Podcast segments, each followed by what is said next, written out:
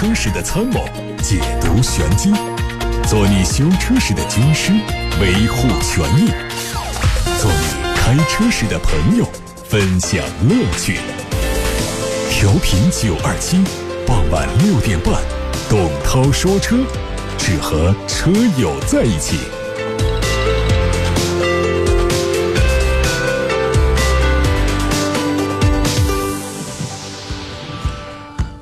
先看新闻，二零一八年国内车市进入寒冬，中国品牌的日子还算过得去。不过可惜的是，中国品牌弄丢了从合资品牌当中辛苦夺过来的市场份额。中汽协发布的销量数据说，二零一八年中国品牌乘用车累计销量约九百九十八万辆，同比下滑百分之八，市场份额降到百分之四十二点一，较二零一七年百分之四十八点八的市场份额下滑了百分之六点七。有业内专家认为，中国品牌乘用车市场份额之所以下滑，主要是因为三线以下城市消费收紧，从而导致低端 SUV 销量减缓所导致，并且二零一九年这一情况不会有太大的改善，因为低端的 SUV 市场。场销量很难再一次的快速提升。昨天，中国汽车流通协会公布了全国二手车交易数据，显示，二零一八年全年全国累计完成交易二手车一千三百八十二点一九万辆，同比增长百分之十一点四六，交易金额为八千六百零三点五亿亿元。从细分市场来看，一八年轿车共交易八百二十二点二万辆，同比增长百分之十一点五六；SUV 交易量为一百一十三点五六万辆，同比增长百分之三十点八三；MPV 交易量七十八点一九万辆，同比增长百分之八点零。九不难看出，二手 SUV 是带动一八年二手车市场增长的主要力量。另外，一八年二手车交易均价为六万二千二，而车龄在六年以内的车型占了总交易量的百分之六十六点五三。总体来看，中国的二手车交易市场空间很大，但未来随着国六排放标准的实施，将对排放不达标的二手车流通造成影响。今天，东风标致宣布，国产全新一代的标致五零八 L 正式开启预售。推出 1.6T、1.8T 两种动力，全系预售价16万元起。据悉，新车会在3月18号正式上市。全新一代一汽大众速腾新车型的申报信息已经出现。新车基于大众的 MQB 平台打造，采用了全新一代的捷达设计风格。轴距相比现款速腾加长了八公分，达到两米七三一。新车会在今年的三月份上市。申报信息还显示，全新大众速腾用 1.2T 发动机，最大功率一百一十五匹。网上出现了一汽丰田亚洲龙的预售价格。新车会推出2.5升和混动版两种动力配置，2.5升高配售价二十四万四千八。混动版低配售价二十三万九千八，混动版中配二十五万七千八，混动版的高配二十八万九千八。另外还有二点五升的入门版和混动入门版的价格没有公布。新车会在今年三月份正式上市。亚洲龙的车身长度是四米九七五，宽一米八五，轴距两米八七。昨天，东风雪铁龙 C3XR 中期改款车亮相。相较现款，新车针对外观和内饰做了不同幅度的调整。动力方面保留1.6升之外，还首次提供了 1.2T 低功率。传动方面是五速手动和六速手自一体。新款 C3XR 会在三月份上市。李书福此前曾经表示会考虑莲花跑车在中国生产。最近有媒体报道，吉利将在武汉一间投资九十亿元的新工厂。生产英国跑车品牌路特斯汽车，武汉开发区上个月也在他的网站上发表声明，确认新工厂的生产将包括吉利的路特斯项目。您正在收听的是董涛说车，我是董涛。先看几个投诉的回复，有位徐女士，她反映武汉的一家宝马二级经销商，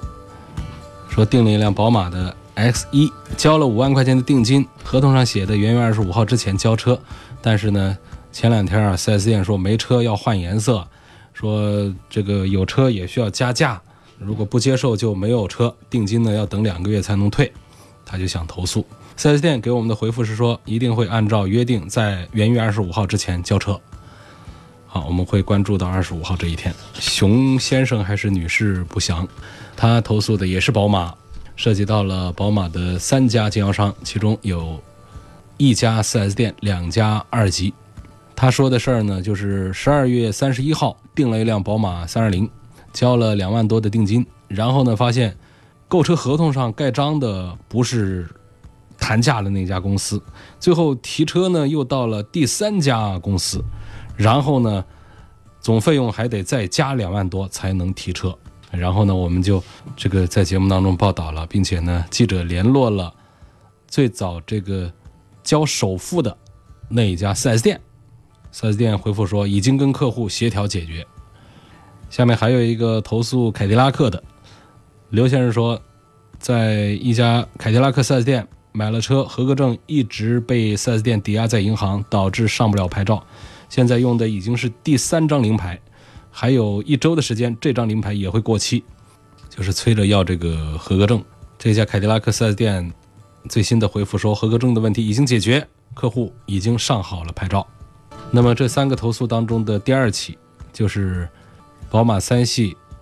一车三家卖的这个事儿，店里回复跟客户协调解决，到底客户是否满意？目前我们还没有跟这个客户啊取得正面的联系。所以我们第一时间的把这个第一家 4S 店的回复报告出来，但是我们不能确保、不能确认这个报告的信息是否属实。新的投诉，李先生还没有提车，是涉及到丰田的凯美瑞，这是一家 4S 店作为投诉的对象。三周之前订了一辆凯美瑞，交了五千定金，说元月十五号提车，但十四号 4S 店打电话说要推到元月二十号。我了解，元月二十三号之后，车辆购置税就停止购买，按原计划时间不能提车，就想维权。那么，这位李先生还补充来一个信息说，我签的购车合同上明确注明，如果卖家延期交车呢，要按百分之一的费用来赔付我。我元月十五号联系 4S 店，他们说二十号以后可以给车我，但是具体什么时间不清楚。我认为对方就是不想交车了。主持人在节目当中说，双方应该按照双倍来赔付我的定金。请问我该怎么拿到这笔钱？拿钱就是把兜打开，把钱装进去。哈，这开玩笑说了。那么不能按照合同交车的这个 4S 店要承担呃赔款的责任。呃，按照我们的这个通行的这个定金的法则呢，是双倍的赔款。也就是说，五千块钱进去，然后要赔出一万块钱来，啊，就是这样的一个情况。那么，如果确定他的元月十五号这个不能交车的话，违约了，我们如果客户车主这边想退定金的话，是可以要求他双倍的返还定金的。那如果店方不给，那就进入到一个扯皮的状态，这就是要通过这个咱们的消协的调解，调解不成的话，还需要上法庭，这后面是很复杂。但是建议呢。像这种情况，我们记者来把前后情况核实之后，在节目当中多宣传、多报道。啊，宣传报道次数越来越多，那么这家店呢，自然的就会啊把这个赔付给到你。我想这是一个我们听友们、车友们、网友们比较容易接受的一个比较简便的解决真实问题的方案。前提啊，真实问题。当然，如何确认这是真实问题，是以我们记者、编辑。核实情况啊为准。接下来我们看大家的其他问题。看到董涛说车微信公众号的后台，他说这个新宝来 1.4T 和探歌230两驱时尚版价格差不多，应该怎么选？本人喜欢 SUV，但感觉探歌有点小，宝来 1.4T 感觉又卖贵了，毕竟是个 A 级。其实这两个产品当中，我可能还是觉得这个。探歌要更加值得一些。一个呢，它作为大众的一款 SUV 呢，它确实是做的还是比较老气，但是呢，它还是代表了这个大众当下的新的一些设计元素在里头。而相对这个宝来来说呢，它的这个配置方面呢，还是比较落后的。你比方说像这个从这个底盘这个成本上来看，宝来和探歌那就是呃两个不同的级别。那。我们的这个宝来呢，它还是一个很普通的、很廉价、很便宜的一个扭力梁的非独立悬挂，但是呢，在这个大众的探歌上呢，它就用上了这个独立悬挂。这这一点呢，马上在这个成本上，还有我们的这个行车的品质上，会感觉这个底盘呢要更加的高档。这种底盘的高级感呢，在我们日常的行车当中是很容易、很轻松的能够感受得到的。所以它们的动力系统是一样的。呃，车身尺寸上看起来探戈短一点，但它是 SUV，它会高一些，所以它实际车内的这个空间的表现呢还是比较接近。而加上它在这个底盘上的这些成本上的提升，而且是一个新的车型，所以我在这个呃实际优惠还比较大的情况下，优惠过后呢，这个探戈跟宝来的价格差异呢，这个其实并没有它的厂家建议价之间的差异那么大。在这种情况下，我是赞成探戈多过于宝来。这还有一个新的投诉，但是这个投诉特别的长，而且我猛地拿到手上呢，也没办法给提炼出来到底怎么回事儿。大概它反映的就是别克的双离合变速箱这样的一个车，然后还发包括发动机的抖动啊、发动机的机脚损坏呀等等这样的一些情况。因为留言太长，我们在节目当中呢，这个没有办法直接把它播出去。说在这个乐车帮上去做这个保养，那这个上汽大众 4S 店算不算？不，大家的留言呢，还是整理一下文字啊，我都看不懂，看不清楚。CRV 的 1.5T 和科雷傲的2.0哪个更值得买？买它什么配置比较好？本田 CRV 的 1.5T 涡轮增压发动机，那这个呃雷诺的科雷傲2.0升的发动机。其实，在这两个车当中呢，我觉得重点的就还是看他们的发动机。发动机呢，我们先看雷诺的，呃，雷诺的科雷傲，它的这个动力呢，两点零和两点五都是自然吸气发动机，优势就是皮实可靠，啊，这个发动机的故障呢还是比较低。然后它的这个 CVT 的变速箱呢，因为是使用的日产系统的，那么有一些故障的报告，主要是集中在日产上面报告的多一些。当然，在这个雷诺的里面呢，也有一些报告，但是总体上讲的话呢，其实这个科雷傲的这个产品的话呢，报这个故障方面呢，情况还是要好一些的。那么在这个 CRV 上呢，实际上它一直是以质量稳定闻名，但是在去年有一个呃这个涡轮增压小排量发动机的一个机油的问题，厂家非常给力的，在今年的上半年给出了一些解决的方案，包括一些质保的方案。那么在现在呢，这个冬天来了，有少量的地方呢还在说这个事儿，但是大面积的这个车主，我们没有听到这方面的新的反馈，所以从目前情况来看，我觉得这个 CRV 的话，1.5T 的差不多还是值得信任。如果要更加的靠谱一点的话呢，它的2.0排量的这个混合动力是我最推荐的一个啊，CRV 的2.0的混合动力是最值得推荐的。好，继续来看大家的问题。现在我们看到的是八六八六六六六六热线电话上，现在开的是凯迪拉克的 S R X，想换个车，希望从这个性能，那还有这个后期保养方面对比一下这个奔驰的 G L E 四百，还有路虎揽胜运动版这两个车。路虎揽胜运动的要讲这个性能的话呢，那可能还是这个。呃，奔驰的 GLE 啊要强一点，这个性能主要是因为揽胜运动呢，它也是一个公路性能为主的呃这样的一个城市 SUV，它跟这个 GLE 在一块儿的话呢，性能上体现不出什么优势出来，呃，它更多的是在设计上呢，它跟奔驰、宝马、奥迪的风格呢区别很大，是那种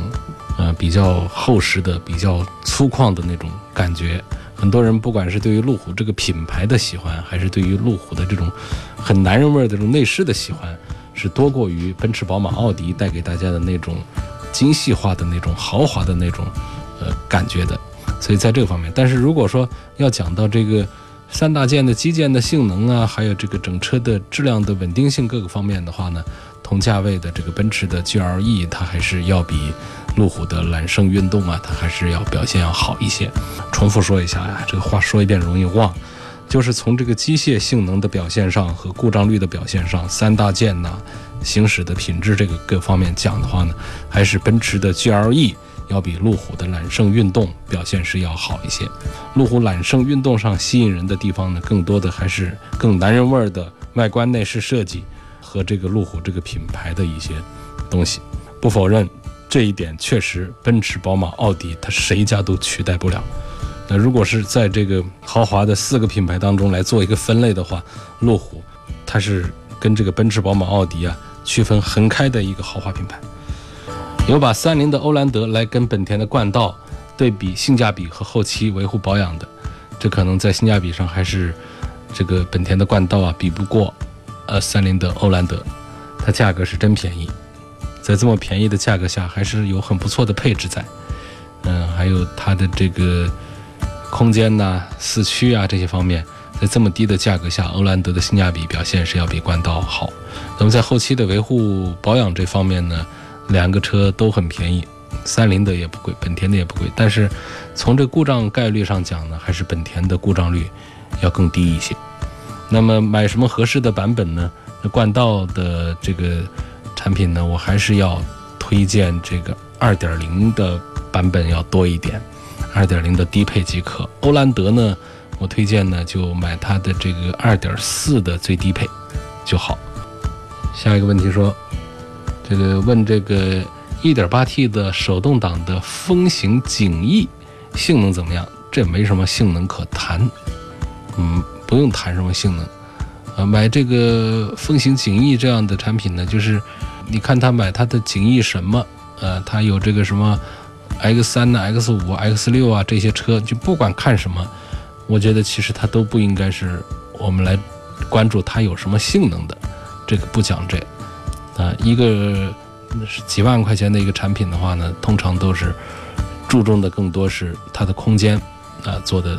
比较好，空间做得大，然后就是价格便宜，配置呢我们常见的那些配置它也都有，这个就挺好。啊，还有景逸的，还有一些这个除了这个三个 X 三 X 五之外呢，其实它还有这个轿车这个产品，所以它的一些主打的一些动力的话呢，就还是。一点五啊，一点六啊，那这样的一些这个车子，不用谈什么性能啊，我们谈谈它的这个，在这么便宜的价格下买这么大一个车，实际上这车的这个故障表现还是比较多的，报告它的维修啊还是非常频繁。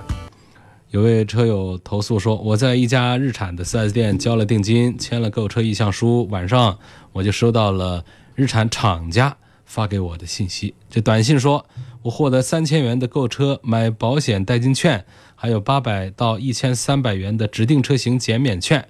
可是我跟销售顾问联系这个情况的时候啊，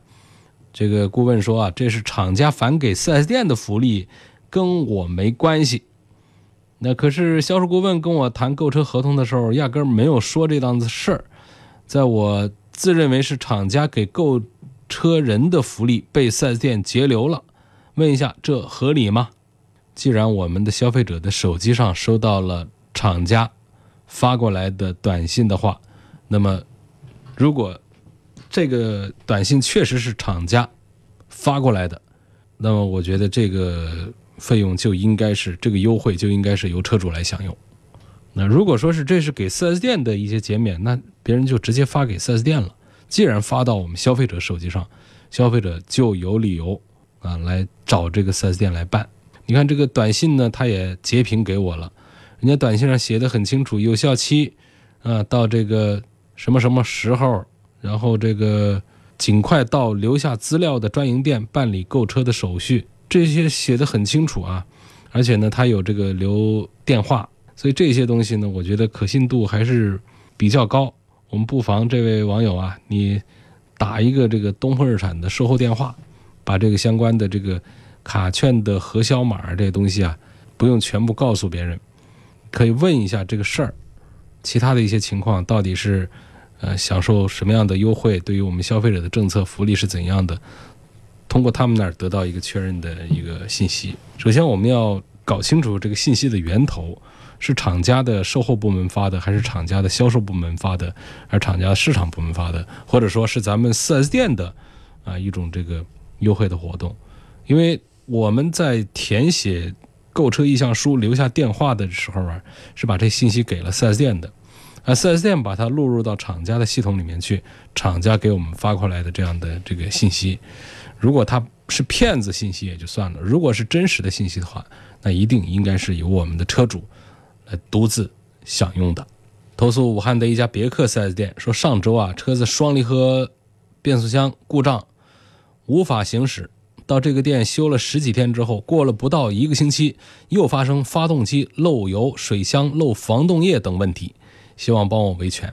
这个其实还没有涉及到侵权的情况，那继续修理。那关于这个汽车三包法规的一些条款呢，大家可以呃搜一下，有一些这个网站上啊都很容易找到。这些呢，它不属于说侵权，店方又不是拖延不修，又不是达到几次应该退换车而不做退换车，所以这个事儿呢就没必要。这个现现阶段呢还没有到投诉的时候。关于这个汽车三包法规啊，我推荐一个小程序，可以上去看一看，叫梧桐车话。梧桐车话这个小程序上面呢，它标有关于这个我们常见的汽车消费法规啊，什么三包法呀。什么这个消费者权益保护法呀，等等，在里面可以查看有重点条款的突出显示啊。梧桐车话，大家的这个买车、选车、用车的提问呢，也可以在这个小程序上来提出。另外呢，还问别克 GL 八哪一个配置的性价比高？GL 八的后悬挂是扭力梁的，它够用吗？我比较喜欢多连杆悬挂啊，现在的车就是。长期的满载情况下都没问题，这个扭力梁它能行吗？这个不用担心。实际上呢，你要真讲一个大的 MPV，它的承载能力的话，多连杆和扭力梁都不是问题，反而说扭力梁的承重的能力啊还强一些。扭力梁的形状和结构，大家看过的就知道，它是特别的扎实，它就是不舒服而已。那多连杆呢？它的结构复杂，占的地方大，但是它在行驶过程当中呢，它对车轮的调教啊会很精密，这就会带来在经过颠簸的坑洼的路面的时候呢，它的后轮的、前轮的，尤其后轮的这个多连杆悬挂，它的跳动幅度要比扭力梁的要大。这个车轮子的跳动幅度大，意味着什么呢？意味着我们车身的晃动幅度就会小。这个多连杆悬挂带来这个效果，那比方说像这个悬挂行程啊，这个比较短的，像这个扭力梁的一些这样的悬挂，它就硬一些，它的车轮的这个变形，这个上下弹跳，它的幅度小，那么其实带来的就是我们车身的晃动大，颠簸感会比较强。所以说，这个多连杆和扭力梁的悬挂在别克 GL 八上都没有问题，但是呢，如果要讲。承重能力的话，实际扭力梁应该是更加强大一些。啊，还有下一个问题问到，一七年提的雪佛兰迈锐宝 XL，现在是两万六千公里，有没有必要用九二七定制生产的油路三效？我们九二七汽修专家组啊，是推荐大家每五千公里给爱车加一次油路三效，是个什么道理呢？是因为我们现在的这个乙醇汽油里面的这个胶质的。含量产生胶质的概率是比较高的，是很容易，呃，发生这个积碳的情况的。再加上我们的空气质量和堵车的拥堵路况下，发动机总是在一个低速怠速的运行下，都是更容易发生这个积碳现象的。发动机里面有积碳，就会带来油耗上升啊，嗯，这个启动困难呐，排放超标啊等等这样的一些问题，包括一些抖动。所以说呢，如果说积碳比较严重了的话，你用油路十效都没用，呃，没问题，还油路三效，那就得拆开了修了。那么像这个五千公里用一次，它有一个好处呢，就是及时的把中度和轻度的这个积碳呢，把它消灭掉，把它清除掉，这是这个油路三效的这功效所在。所以说，当你一个车到了两万六千公里的时候，它这个发生积碳的这个可能性啊，已经非常大了。可能你在开车的时候还没有感觉，但如果说到九二七汽车生活馆用内窥镜去看的话，往往就能看到积碳在这个气门呐、这个活塞顶部啊这些地方，那都是呃明显能够看得到。它可能还没有影响到我们的油耗，影响到排放，影响到抖动、启动这些问题，但是要及时的清除。等到它影响，等到你早上启动不了的时候，啊，等到你这个油耗升高的时候。这时候油路先效其实恐怕已经不是太灵验了，那就是积碳已经很厚了。积碳是一种很坚硬的一种东西啊，燃烧产生的胶质形成的积碳，往往人工去拆，拿这个钢刀啊、钢锯啊这些地方去铲都还非常的困难。你想想，用什么东西加入燃烧能够把它解决掉呢？是很难的。今天就到这儿，感谢各位收听和参与每天晚上六点半钟到七点半钟的董涛说车。我们明天晚上的六点半钟在九二七的电波里再会。